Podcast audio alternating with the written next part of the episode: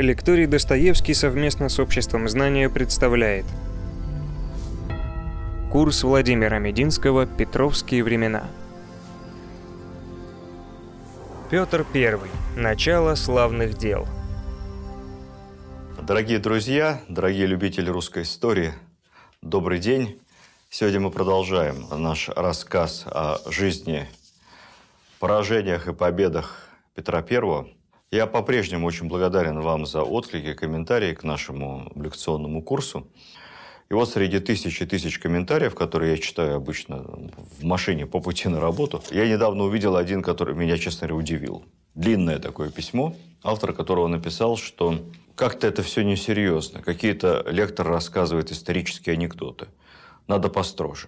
Я с анонимным своим комментатором немного, немного поспорю и вам свою позицию объясню. Если вы хотите построже, друзья мои, то берите учебник истории для высших учебных заведений. Там все будет строго, по порядку, много будет экономики, общественно-экономических формаций, противоречий между производительными силами и производственными отношениями. Немало будет уделяться внимания положению крестьянства, дворянства и купечества при Петре Первыми. Ну, если вы способны это все осилить, то я только пожелаю вам успехов, потому что ни в коей степени с этими замечательными учебными трудами и монографиями я бы не хотел конкурировать. Моя задача сделать так, чтобы наша история предстала перед вами немножко по-другому. Более человечно, что ли. Побольше говорить все-таки о людях, их жизни, привычках, радостях, горестях, о людях известных. В первую очередь, конечно, властителях, ну и потом тех, кто их окружает. А кроме этого, не очень я воспринимаю упрек по поводу исторических анекдотов. Дело в том, что они есть у меня в рассказах, но исторические анекдоты – это совсем не то, что мы вкладываем в слово «анекдот» сегодня. Исторический анекдот – это не про Петьку Василия Ивановича, не про Штирлица, не про Брежнева и мужа, который неожиданно приехал из командировки. Исторический анекдот, как его понимали тогда, в XVIII веке, это история, рассказанная соучастником события, либо пересказанная кем-то со слов соучастника события. Она может быть приукрашенная, она может быть нетривиальная, но это, как правило, правдивая история, просто необычная. Такие истории называли анекдотами. И все мемуары той поры, книги по истории, воспоминания и размышления исторических деятелей пестрели подобного рода анекдотами. Но это не те анекдоты. В большинстве своем они довольно точно все-таки характеризуют людей, время и события. Поэтому иногда я буду все-таки их использовать. Мы остановились в нашей прошлой лекции о том, как молодой Петр вернулся из Великого посольства 1698 год. Петру Первому 26 лет. Сегодня 26 лет – это молодой специалист, а иногда аспирант, а иногда в каких-то особых вузах, медицинском, например, это может быть даже и студент. В те времена 26 лет – это абсолютно взрослый человек, совершенно сложившийся. Люди взрослели раньше, и Петр I, конечно, к 26 годам – это совершенно сформировавшаяся личность, которая четко знает, что он хочет, в какой срок и как он полагает, ему нужно этого добиваться. Петр I вернулся из Европы с твердым стержнем, с твердой уверенностью, что ему нужно превратить Россию в Европу. Ему казалось, что это делать несложно. В первую очередь надо заняться формой, а потом содержанием. Что касается формы, то надо всех побрить, переодеть. Не скажу, что помыть, потому что в этой части наши были значительно продвинуты европейцев просто на порядок, сами понимаете. Сохранить, то есть российскую чистоплотность, но Поменьше тяжелой ненужной одежды, покороче рукава, поменьше валенок, больше башмаков. В общем, Петр, конечно, западал на такие внешние атрибуты модной европейской жизни, которые, честно говоря, особого смысла не имели, потому что мы об этом поговорим с вами отдельно, на примере военной формы Петровской, конечно, не соответствовали ни нашему климату, ни ритму жизни, ни дорогам. В общем, ничему они не соответствовали, но важно было для Петра по-европейски выглядеть. А после этого, как форма будет, по крайней мере, окружение царя, дворянство станет европейское, можно будет заняться и содержанием, и насаждением разного рода европейских порядков, которые можно было по мысли молодого Петра принять парой сотен мудрых и решительных указов, ну а кто не будет слушаться, с тем разобраться. Итак, 1000 1698 год. Петр возвращается в Москву и наступает вот точка великого перелома. Но триггером, собственно, для решительных изменений стал так называемый Стрелецкий бунт, восстание стрельцов. Собственно, почему Петр вернулся досрочно? Что же там на самом деле произошло? Стрельцы – это отдельное сословие, это и не дворяне, и не крестьяне, я вам о них рассказывал. Стрельцы, жившие в Москве, привыкли к спокойному быту, жили они вместе с семьями, Дома у них была возможность иметь малый бизнес, лавку, чем-то торговать, мастерскую, что-то производить вместе с членами своей семьи, продавать это потом. Вдали от Москвы, в военных командировках служебных, находились они, как правило, летом. А большую часть времени в Москве на постой. Летом они уезжали куда-то в лагеря, на учения, а по осени, ближе к зиме, возвращались обратно в Москву, занимались своими делами. Исключение составляли только дальние командировки, как правило, на юг в Астрахань и на Дон. Поехать в Астрахань для стрельца, конечно, он там не сам по себе ехал, а вместе со своим полком. Стандартный стрелецкий полк – это 500 человек. Сейчас бы это был батальон, ну, тогда это назывался полком. Стрелецкий полк, отправляясь в Астрахань на дальние рубежи московского государства, как правило, ехал года на два. То есть для стрельцов это была дальняя, неудобная и неприятная командировка. Знаете, как у нас во времена срочной службы в советские годы когда везде служили по два года, не год, как сейчас, а два года. Я нашим молодым ребятам напомню. А если ты попадал на флот в 70-е, 80-е годы, соответственно, на три года. Так вот, Астрахань – это как на флот. И вот так получилось, что отправленные во время азовских событий к устью Дона стрельцы остались там на зиму. Потом зима прошла, они стали готовиться и возвращаться, может быть, и в Москву. Но тут четырем стрелецким полкам было приказано сразу же, не заезжая домой, поехать в новую военную командировку. В Псковскую область современную, в Великие Луки, где расположиться лагерем для оказания военной помощи возможной русскому претенденту на польский престол. Я рассказывал вам о польской предвыборной суете в части выборов нового польского короля. Вот в тот момент там тоже было несколько претендентов. Одного из них, Августа, саксонского курфюрста, поддерживала Россия. И для оказания возможной военной поддержки нашему ставленнику на престол четыре полка были направлены в район современного Пскова. Это было нарушением традиции. То есть, все-таки между командировками нужно было заезжать домой, отдохнуть, проверить, как там бизнес, как дела, как семьи. А в Псков отправлять каких-нибудь других стрельцов.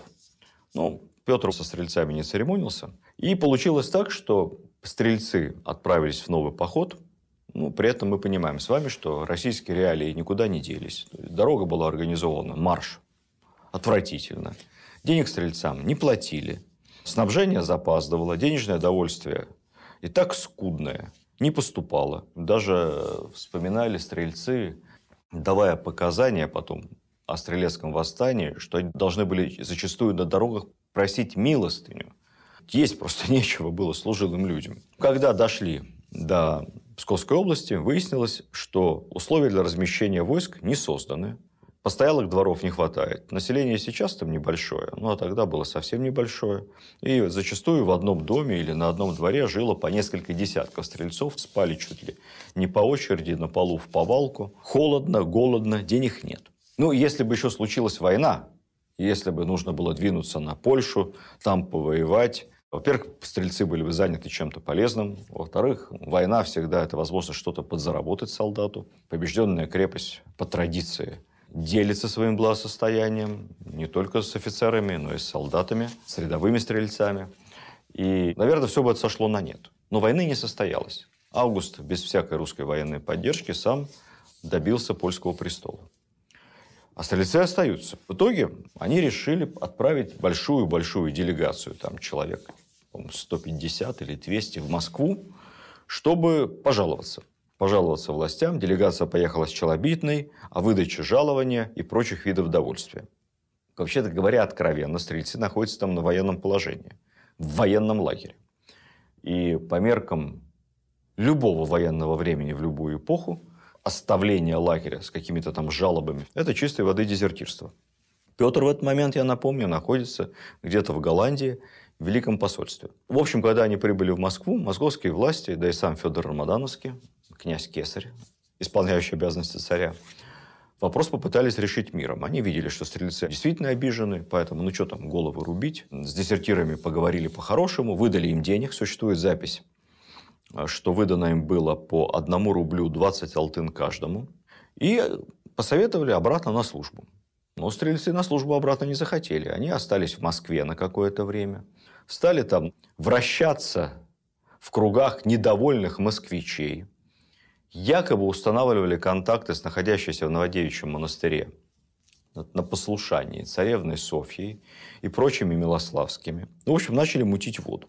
Через некоторое время, не все, правда, а часть стрельцов вернулась обратно на место службы в Псковский регион, они вроде бы привезли с собой не только слухи плохие из Москвы, слухи о том, что Петра уже давным-давно, уже больше года дома нет. Ну, небывалая совершенно вещь. Монарх исчез. Царя подменили. Настоящим царем что-то там случилось, как, помните, я вам рассказывал, в бочку его засунули, законопатили и в море океан отпустили. Вместо царя или никто не вернется на царство, или пришлют какого-нибудь немчуру, который заставит всех, соответственно, перекрещиваться, родную веру бросать, жен отдавать немцам и творить всякие бесчинства. Ну а самое главное, у стрельцов был налажен контакт с законной царевной, Софией. И якобы были на руках какие-то два письма обращения от царевны Софьи, где она всю правду рассказывала, что Петра нет, Иван скончался, Москва бесхозная, боярим сдаимствуют, и только она, несчастная Софья, томится в монастыре прямо на окраине города и ждет, не дождется, когда любимые ее стрельцы, верные защитники царевны и отечества, освободят ее и будут дальше в Москве все по-старому, жить счастливо и богато. Я, забегая вперед, скажу, что письма эти стрельцам якобы читали, но потом их никто не нашел. И подлинность этих писем, равно как и вообще наличие их, были ли это письма, или они там просто зачитывали с бумаги, от себя тяну какую-то несли. Потом следствием установлено не было. В итоге, в начале лета 1698 года стрельцы сместили своих командиров и выступили на Москву. Романовский писал Петру, что стрельцы отобрали у полковников знамена, пушки, лошадей, всю денежную казну и слушать их ни в чем не стали. Далее восставшие, их было чуть более двух тысяч человек, где-то 2200, 4 полка расширенных стрелецких, двинулись прямо на Москву. Как бы сейчас сказали, примерно по Новой Риге от Пскова. Дошли они до Нового Иерусалимского монастыря. Отвлекаясь, скажу, до сих пор не был в Новоиерусалимском монастыре, это примерно в 40 километрах от Москвы на северо-запад. Немедленно туда поезжайте. Во-первых, это потрясающе красивое место. В свое время Никону пришла в голову нетривиальная идея построить, поскольку святая земля, Иерусалим, захвачен турками, неверными, нехристями, а второе пришествие не сегодня-завтра может случиться, и Господь не будет ждать, когда решит, тогда и снизойдет к нам, грешникам, то нужно Господу где-то обосноваться. И вот в Иерусалиме там нехорошо, поэтому нужно построить новый Иерусалим в последний, самый правильный, единственная и самая чистая из христианских стран на православной Святой Руси. Были взяты планы Иерусалима. Не знаю, в какой там пропорции. Можете не полениться залезть как на сайт Нового Иерусалимского монастыря и посмотреть эту историю. И по этим планам был построен Новый Иерусалимский монастырь. Предполагалось, что он будет и далее расширяться. И вот там должны были монахи сидеть и ждать второго пришествия. Монастырь этот несколько лет назад Министерство культуры восстановило, полностью отреставрировало. И это реально потрясающей красоты и силы места. Там замечательный музей рядом, истории церкви, ну и вообще там история московского государства. Там очень красивые места. В любое время года можно побродить, посмотреть, подышать. В принципе, можно из Москвы буквально одним днем. То есть утром туда, вечером обратно. И поверьте, вы этот день запомните на всю жизнь. Вот такой Никон строил космодром для второго пришествия для Христа. И вот у стен этого Новоиерусалимского монастыря стрельцы, подойдя, увидели, что навстречу им из Москвы выдвинулось настоящее регулярное войско. Причем войско довольно большое. 8 тысяч солдат. Преображенские, Семеновские, Лефортовские и Бутырские полки. Ну и некоторое количество конницы. командовал правительственными войсками. Все тот же воевода Шейна, который руководил и стрельцами, в том числе под Азовом. Они его прекрасно знали. А вторым командиром был вездесущий Патрик Гордон, замечательный военачальник шотландского происхождения, который уже много десятков лет находился в России, служа и Алексею Михайловичу, и Федору, и Петру Первому. И царевне Софье, кстати сказать, тоже. Коль я упомянул Патрика Гордона, наверное, мне будет правильно сейчас немного отвлечься, чтобы наша лекция не превращалась, опять же, возвращаюсь к началу, к изложению просто курса истории по учебнику продвинутого. Я расскажу вам немного о ближайших соратниках молодого Петра, иностранцах. Ну, собственно, их было три. Это Гордон, Лефорт и Тиммерман. Начну с наименее известного. Франц Тиммерман – это тот самый замечательный голландец, который вместе с Петром нашел ботик где-то там в сарае в Измайлово, объяснил Петру впервые в жизни, как можно ходить на корабле против ветра, используя несколько парусов, как управлять галсами, при этом идти на значительной скорости который помог Петру этот ботик отреставрировать, который затем был правой рукой Петра I по всем корабельным вопросам. Он обучал его навигации, он обучал Петра геометрии.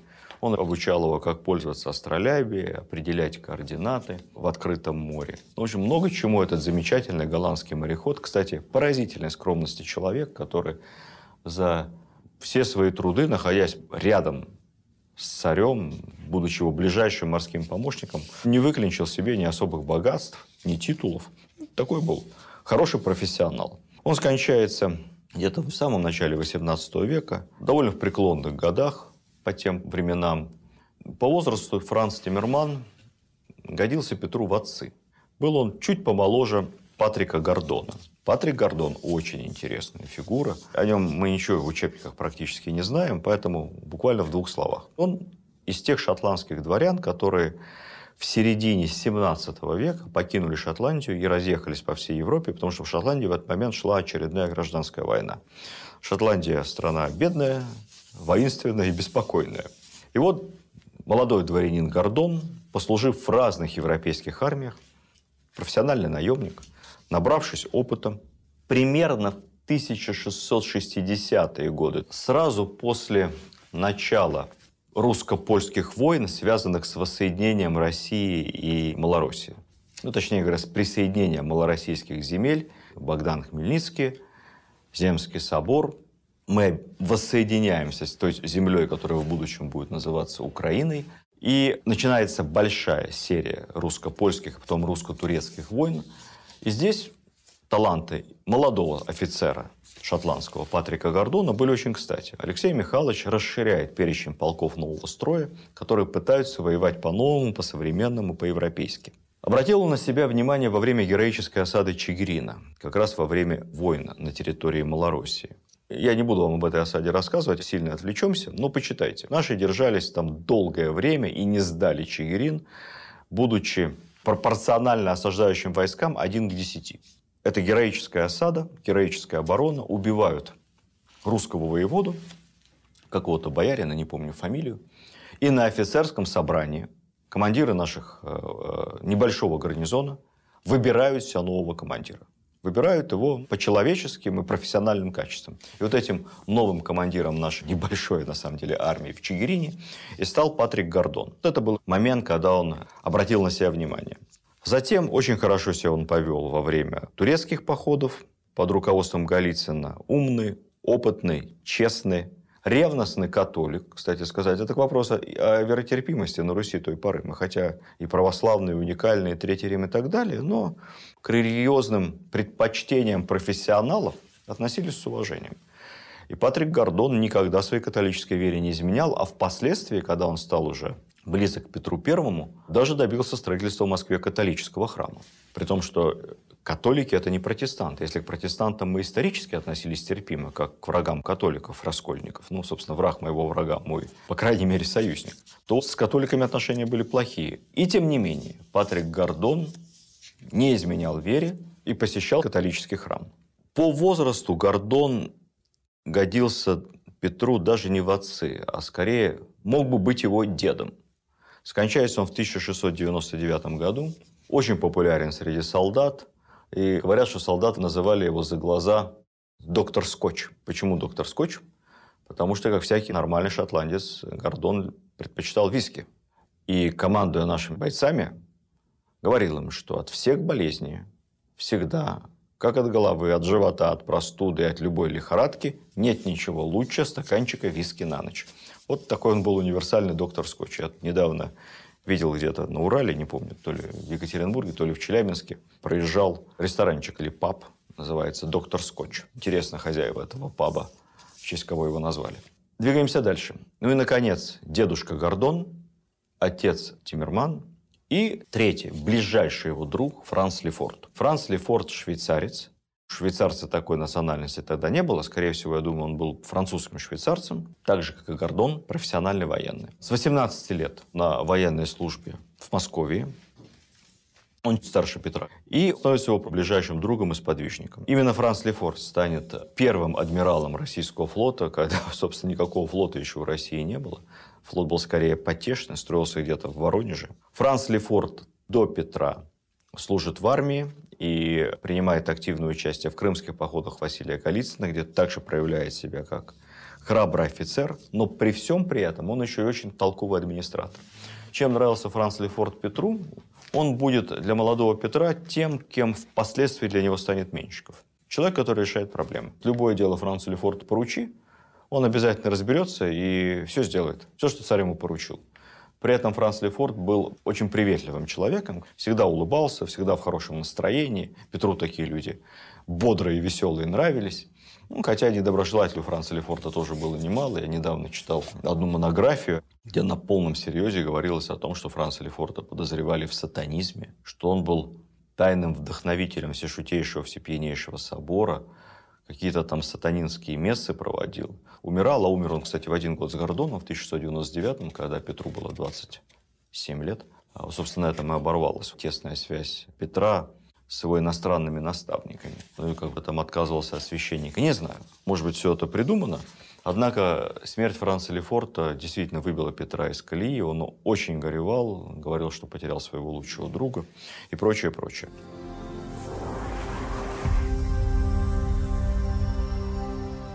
Возвращаемся к стрельцам. У стен монастыря стрельцы встречаются с армией Шейна и Гордона. Даже в этой ситуации попытались с бунтовщиками договориться. Гордон лично отправился к мятежникам, но стрельцы заявили, что или умрут, или пройдут в Москву. Неправильно. Переговоры успехом не увенчались. Как военная сила, конечно, стрельцы были слабы. Разбили их не быстро, а очень быстро. Пушек у стрельцов не было, гвардейцев были. Первый залп дали поверх голов, предупредительно. Стрельцы не поняли. Второй залп картечью дали по стрельцам, а третьего они не дождались, разбежались. Согласно донесению Гордона, в этом длившемся несколько минут буквально сражении было убито 22 стрельца, в правительственных войсках 4 раненых. Но я так полагаю, что, скорее всего, от неумелого обращения с оружием. По горячим следам Алексей Шейн стрельцов этих отловил, повесил человек 50, ни много ни мало, самых, как было сказано в донесении, пущих заводчиков. Далее сотню били кнутом и разослали всех их по отдаленным гарнизонам, городам и весям, монастырям и прочее, прочее. В общем, даже по меркам того времени обошлись бунтовщиками не ласково, не по-отечески – все как положено было проведено, и следствие, и наказание. К этому моменту Петр возвращается из посольства. Он не то чтобы не одобряет действия Шейна, он страшно недоволен результатами следствия. В особенности теми, что так быстро повесили этих 50 зачинщиков. Петр начинает подозревать, что повесили всех тех, кто имел сведения и мог указать на тайные пружины заговора и этого восстания. Петра интересуют не стрельцы как таковые. Петра интересует кто инициатор, кто стоит за их действиями. Естественно, он больше всего подозревает в этом свою нелюбимую сестрицу Софью. Всех оставшихся в живых стрельцов начали свозить в Москву обратно. Допросам и пыткам были подвергнуты не только они, но даже их родственники. Поймали всех служанок царевны Софьи. Допрашивали и пытали служанок. Следствие велось с невероятной жестокостью. Хотя компрометирующих писем тех самых нигде найдено не было, и сама она вину отрицала, допрашивали и Софью, сам Петр ее допрашивал, и ее сестру Марфу тоже Петр допрашивал. Ну, понятно, что царевин царской крови никто не обижал, но, тем не менее, начались казни, и это были, возможно, самые массовые репрессии со времен Притчины. Представьте себе, было 2200 стрельцов, минус погибшие при разгоне этого восстания, минус повешенные в начале, чуть больше 2100 остается, казнили еще половину. Было казнено более тысячи стрельцов. Остальных били кнутом, клеймили, рвали ноздри и сослали. Казнь проходили несколько дней. Это были какие-то просто кровавые пиршества. Не только на Красной площади, где в казнях участвовал Петр I лично, но и в разных точках Москвы. В один из дней, это был самый пик казни, по-моему, в октябре этого года, было казнено больше 300 человек единомоментно. Ни один профессиональный палач бы с этим никогда не справился. Поэтому к казням Петр привлек все свое ближайшее окружение. Бояр, членов правительства, старших офицеров – но некоторые из них, такие как Менщиков, они довольно бодро и радостно в казнях принимали участие, рубили головы. Сам Петр I, кстати, хвастался, что отрубил пятерым злостным бунтовщикам голову. У кого-то это не очень получалось. Некоторые бояре с трясущимися руками с первого раза не могли попасть по шее. Поэтому остается только посочувствовать этим несчастным стрельцам, чья казнь растянулась во времени – чести сказать, и Гордон, и Лефорт от участия в казни отказались, сказав, что у них на родине так не принято, и они этим заниматься не будут. Ну, а наши командиры полков, куда им было деться? Участвовали. Несколько месяцев часть трупов казненных стрельцов в Москве не убиралась. Я не очень представляю, как это вообще возможно. Наверное, зима была за счет этого. Все эти жуткие запахи и картины были не так чудовищные. Но тем не менее. Трех стрельцов повесили прямо у окон кельи царевны Софьи. Им засунули в рукава какие-то листы бумаги, символизирующие те самые подметные письма, существование которых Софья отрицала. Есть история про то, что Петр решил придать в один из дней казни стрельцов какую-то особую, устрашающую торжественность и велел в этот день вывозить осужденных в черных санях, увитых черными лентами – Стрельцы должны были сидеть в санях по двое, в руках держать зажженные свечи.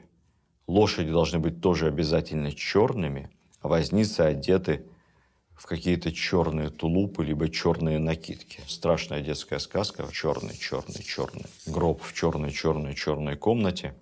Исторических, мемуарных доказательств этой легенде нет, хотя на знаменитой картине «Утро стрелецкой казни» картине, кстати, совершенно гениальной и по композиции, по исполнению, по атмосфере, по историчности. На этой картине, обратите внимание, стрельцы действительно держат в руках зажженные свечи. Хотя, кто здесь знает, может быть, эта история со свечами была как раз не причиной легенды, а ее следствием. Стрелецким женам и детям было предписано покинуть Москву. Все лавки и прочие бизнес-точки стрельцов в Москве были розданы или проданы – течение ближайших нескольких лет 16 стрелецких полков, которые не участвовали в восстании, тоже были расформированы. Все стрельцы были переведены в обычные солдаты, и на этом история стрелецкого сословия на Руси закончилась. Хотя, впрочем, интересно, что в некоторых далеких гарнизонах, на окраинах, на юге, на юго-востоке нашей страны какие-то реликтовые стрельцы оставались.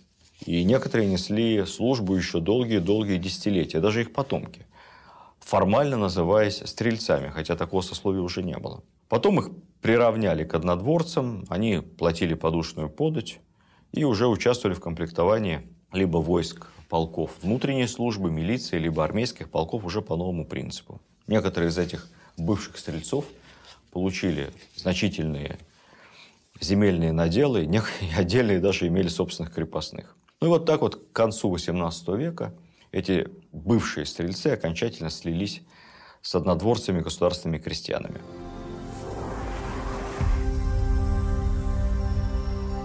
После, как говорят по-революционному, ликвидации стрелечества как класса, маховик реформ Петр запускает на полную катушку. Это уже не только бритье оборот. следует буквально девятый вал указов, десятки, один за другим. Указы, законы, предписания, всякого рода нормативные акты. Перечислить их всех, которые были приняты в первые годы после Стрелецкого бунта, просто абсолютно невозможно. Я обращу ваше внимание только на самые знаковые. Они касаются буквально всех сторон жизни. 1699 год учрежден орден Андрея Первозванного. Впервые появляется орден в России. Это высшая награда Российской империи вплоть до революции 17 года. Кстати сказать, в 98 году одним из указов Ельцина этот орден был восстановлен. 1699 тот же год. Указ о наблюдении чистоты в Москве, о наказании за выбрасывание ссору и всякого помету на улице и переулке. Указ хороший, мне очень нравится. Наказание в духе времени – битье кнутом за выбрасывание мусора на улицу. Штраф 10 рублей. Чудовищная сумма по тем временам. 10 рублей – это маленький деревянный дом можно соорудить за эти деньги. В этом отношении, в части борьбы с мусором на улицах, надо сказать, что Петр I был предтечей современных законов о чистоте в Сингапуре. Жвачку бросил мимо урны – 500 долларов. Сейчас, наверное, уже больше. Август 1699 года. На рейде Таганрога, нового города, несостоявшейся южной столицы России, проводится первый учебный бой и первый парад построенного Воронежского флота. Учрежден Андреевский стяг. Сегодняшний славный флаг военно-морского флота России. Сентябрь 699 года. Последний Новый год по старой хронологии от сотворения мира – Спустя три месяца в Москве впервые ответят еще раз Новый год. Только уже от Рождества Христова. 1 января, как тогда писали. Семь дней в январе 1700 года на улицах горят смоляные бочки, пускаются ракеты, устраиваются фейерверки, идет пальба из пушек на улицах. В общем, было очень весело. Царским указом было велено во всех частных усадьбах всех приближенных царя делать фейерверки, палить из орудий и мушкетов. Примерно то же самое, что у нас сейчас происходит, особенно в загородных поселках, в ночь 1 января. 14 января 700 года, не прошло и двух недель, указ о ношении платья на манер венгерского. Отныне боярам, дворянам и всем чинам служилым предписывается носить только европейское, тогда его называли, венгерское платье. Всего, кстати, в ближайшие годы выйдет 17 указов, которые будут детально регламентировать правила ношения европейского костюма. Что интересно, для наглядности на городских воротах в разных городах специально вывешивались манекены, правильно одетые по европейской моде, не красные софьяновые сапоги, а нормальные черные туфли с бляхами такими железными, в которых ноги страшно мерзли зимой. Поэтому их сразу снимали при первой возможности чудовищно непрактичные, но почему-то очень красивыми казавшимися европейцам той поры чулки шерстяные. Затем вместо вот этих всех наших кафтанов, соответственно, камзол, сюртук, шейный белый платок, полотняный, манжеты, треуголки. Образцы, как одеваться. Наглядно и понятно. Сентябрь того же года в журнале Петра Великого впервые Преображенские Семеновские полки официально называются гвардейскими. 2 сентября – день рождения Российской гвардии. 21 января 1701 года указ о создании школы Пушкарского приказа, ибо, как сказано в кавычках, инженеры зело потребны. Впоследствии в табеле о рангах офицеры инженерных войск были поставлены на ранг выше офицеров пехоты и кавалерии. 21 января – это День инженерных войск у нас сегодня. Это, кстати, очень разумно, потому что действительно инженер был более образованным и более нужным человеком для армии, чем рядовой пехотный офицер, поэтому капитан инженерных войск – это старше, чем капитан пехоты либо кавалерии. Буквально следом, 21 января 1701 года, указ, положивший начало системе морского образования. Кавычки открываются – быть математических и навигатских, то есть мореходных наук, хитростно искусств учению. 25 января отмечается День штурмана военно-морского флота. Упомяну еще один указ того же 701 года. Для человек больных в богадельне десятерых должен быть один здоровый для ухода. Отличная мысль была у Петра. Это день социального работника, хотя, наверное, во многом это день медицинского работника, потому что таким образом устанавливалось минимальное нормирование, сколько должно быть медсестер и медицинских работников не только в богадельне, но и в госпиталях. 10 января 1702 года выходит знаковый указ о запрете подписываться уменьшительными именами. Тоже мне он очень нравится. С этого момента никаких больше Ивашек, Алексашек, Андреек. Запрет падать пред царем на колени, снимать шапку перед дворцом. Назывался это «ломать шапку». Указ гласит, в кавычках, «менее низости, более усердия к службе и верности ко мне и государству». Золотые слова у Петра Алексеевича. 27 апреля 1702 года манифест о ввозе иностранцев в Россию с обещанием им свободы вероисповедания. По тем временам вообще беспрецедентный указ. Аплодисменты.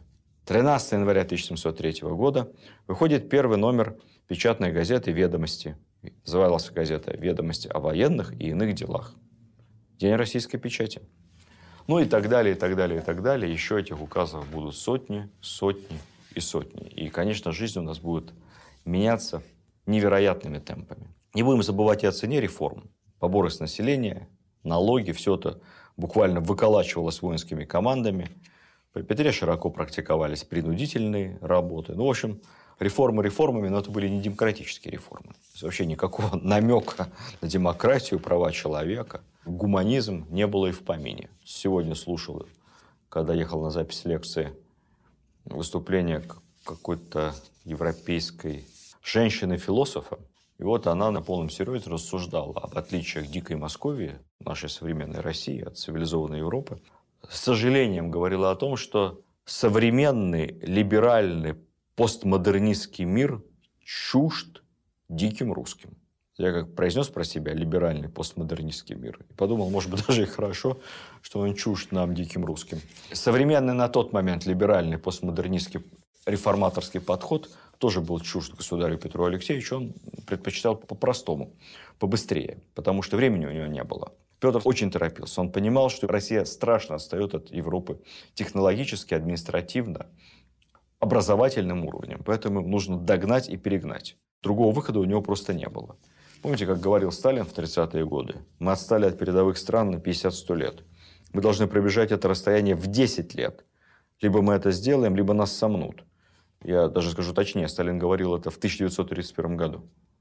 И мы пробежали за 10 лет это расстояние, провели индустриализацию. И если бы этого не было, нас бы, конечно, в 41-м смяли. Похоже, что Петр руководствовался вполне схожей сталинской логикой. Масштаб преобразования сделал Петра героем множества исторических анекдотов, как, э, кстати сказать, и Сталина. Чтобы вы понимали, что такое исторический анекдот того времени, я вам пару таких анекдотов сейчас расскажу. Однажды по дороге в Воронеж у царя сломался курок на пистолете иноземной работы. Он ехал на верфи в Воронеж с инспекцией очередной. Вот тут по пути Тула где со времен Михаила Романова находились некоторые оружейные мастерские. Петр оставил там пистолет на ремонт. На обратном пути, спустя некоторое время, заехал, ему отдали пистолет, он проверил, пристрелялся. Пистолет оказался лучше прежнего. И Петр решил подколоть мастера, спросив у него, ну ладно, вот отремонтировал, молодец. Ну скажи мне, вот когда на Руси-то будут такие хорошие пистолеты делать? Научишься? Что мастер посмотрел на него с обидой и говорит, а что мы и так сами могем, мы авоси против немца постоим. Петр разозлился такой самоуверенности и, по легенде, двинул кузнецу в ухо. Ты сначала сделай, а потом хвастайся. Кузнец, потирая ухо, отвечал. А ты, царь, сперва узнай, а потом дерись. Вот который пистолет от твоей милости отдал, это на самом деле пистолет моей работы. А твой заморский на. И вручил Петру, спрятанный где-то там под тряпками в кузне, оригинально отремонтированный пистолет иностранной работы. То есть за это время кузнец сделал абсолютную стопроцентную копию. Вот по преданию так и началось возвышение Демидовых. Купца звали Демидов, царская плюха. Потянула на 5000 рублей, вложенных в развитие оружейного производства в Туле. Другим непобедимым злом оставалась коррупция. Вот еще один известный анекдот, который приводят очень многие серьезные ученые. Устав слушать о разных грабительствах, царь в сердцах приказал генерал-прокурору Павлу Югужинскому. «Павел Иванович, напиши сейчас от моего имени генеральный указ. Ежели кто сколько украдет, на что будет достаточно купить веревку и мыло, и соорудить виселицу, вот тот без дальних допросов будет на этой веревке и повешен». Югужинский помялся. «Государь, ну разве вы хотите остаться императором без подданных? Ну, все мы воруем, только с тем различием, что один чуть поболее понаглее другого.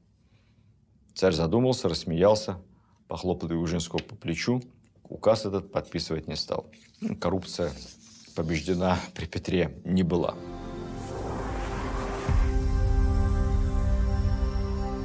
Ну а теперь, после всех этих веселых и невеселых отвлечений, поговорим с вами о большом серьезном деле – Северной войне. Что из себя представляла экономически Россия на момент возвращения Петра из Великого посольства, на момент начала Северной войны? Россия – это классический сырьевой придаток. Она поставляет пушнину, шкуры, воск, лес, пеньку, полотно, смолу, ну и не поверите, гусиные перья. Некоторые историки называют эти товары стратегическими. Ну, можно, конечно, посмеяться на эту тему, но тут э, все не так просто. Дело в том, что 17-18 век это малоледниковый период. Это время, когда Темза, Сена, Рейн, сложно сегодня представить, замерзают, покрываются льдом на 4 месяца. То есть тогда в Лондоне, Амстердаме, в Германии холоднее, чем в Москве сейчас. Коньки в Голландии – это национальный способ передвижения, так как сейчас велосипеды. Всю зиму по 4 месяца голландцы ездят по каналам на коньках.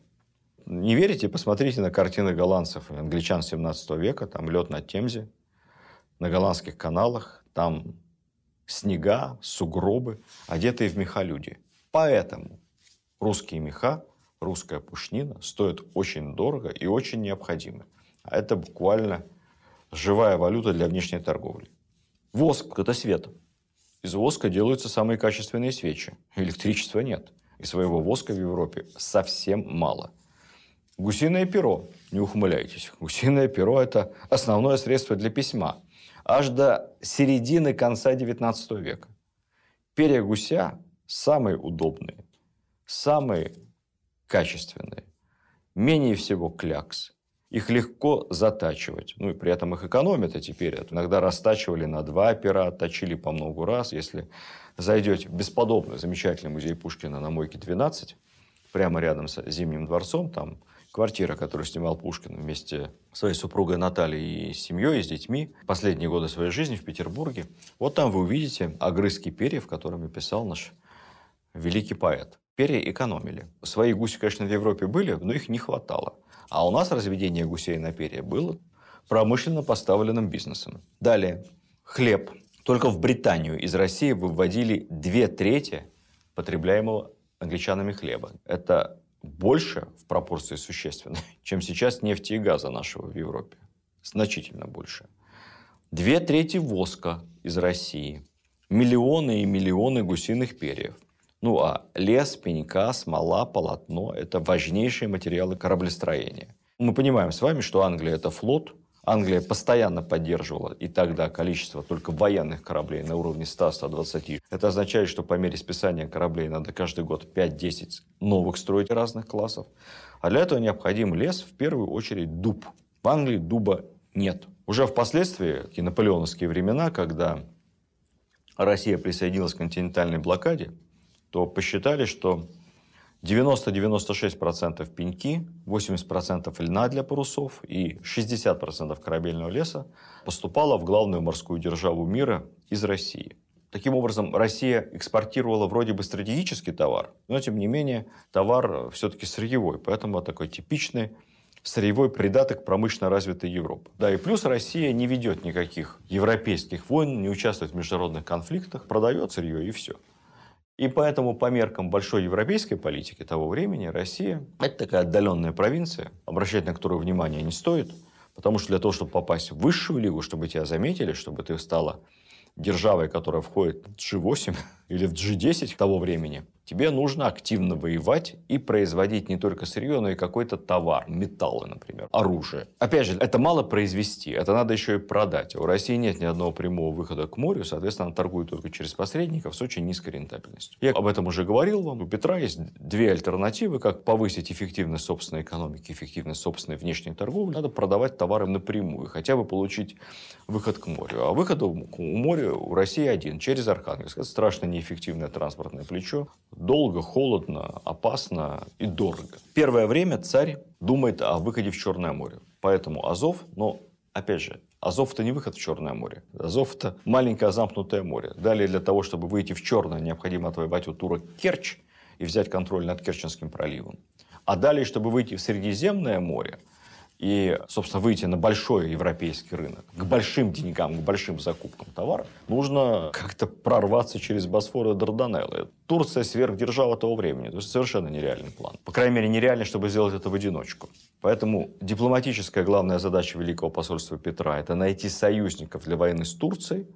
Он предполагал, что его поддержит железно Австрия, что его поддержит Венеция со всем своим огромным флотом, ну и что он уговорит кого-то еще из германских государств, может быть, Англию, может быть, Голландию, может быть, Пруссию. Но, увы, увы, увы, ни одного союзника он не нашел.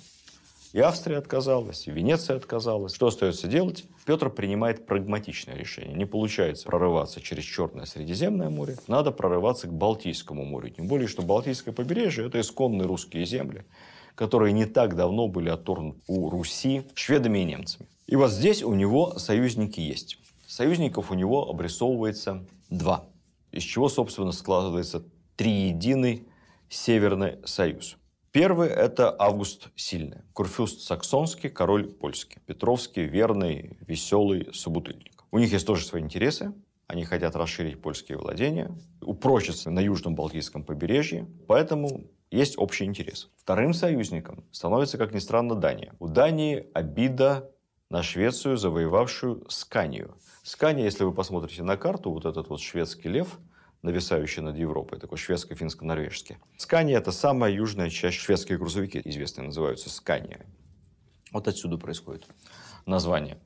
Вот эта Скания всегда была датской, Шведы ее отвоевали, и у датчан есть серьезные планы вернуть эту богатую, зажиточную и в сельском, и в производственном, в промышленном отношении территорию себе. Петр подписывает секретный договор с Польшей и секретный договор весной 1700 года с Данией. Вообще договор с Данией – это первый случай собственноручного подписания русским царем дипломатического акта. Раньше был древний обычай целовать крест, но с датчанами Петр ставит подпись. Формальным предлогом, под которым Петр объявляет войну Швеции, это пренебрежительное отношение лично к нему во время Великого посольства в Риге. Помните, Рига стала первым городом, куда прибыло Великое посольство, и комендант Риги, высокомерный генерал, неважно, как его звали, он, пользуясь тем, что формально Петра в посольстве не было, Петр находится там инкогнито под именем Петра Михайлова, урядника Преображенского полка. Рижский генерал размещает посольство не в центре города, в хороших местах, как полагается по этикету, а на окраине, на каком-то там захудалом постоялом дворе. Но самое главное, когда Петр захотел посмотреть укрепление Риги, губернатор не пустил в крепость варварского царя. Фактически прогнал. Петр обиделся страшно, назвал Ригу гиблым местом. Но что самое главное, сказал, придет время, мы этот гиблый городок захватим, и я сам решу, что, кто и когда будет тут осматривать. В общем, Петр подошел к экскурсионному вопросу со всей серьезностью. Будучи очень человеком доступным, тем не менее, в деле государственного престижа Петр был очень-очень щепетилен. И вот официально в манифесте об объявлении войны Швеции звучало так, в кавычках. «За многие их свейские неправды и нашим царского величества подданным учиненные обиды наипаче за самое главное бесчестие нашим царского величества, великим и полномочным послам в Риге в том году, которое казалось самой наше царское величество персоны. Запомните это выражение, может всегда пригодиться. За свейские неправды и учиненные обиды. Итак, война Швеции началась с разгромного поражение под Нарвой с полной военной катастрофой. После чего просвещенной Европе стало ясно, шведы легко загонят варваров-московитов вглубь России, и после Нарвы никто русскую армию как серьезную силу не воспринимал. А Карл XII, естественно, упрочил свой статус великого полководца, нового Александра Македонского, который накануне буквально одним марш-броском вывел из войны Данию. Что же там было на самом деле? Почему мы проиграли под Нарвой? В чем была изюминка шведской армии той поры? Давайте все-таки об этом я поподробнее расскажу в нашей следующей лекции. Спасибо за внимание и до следующих встреч.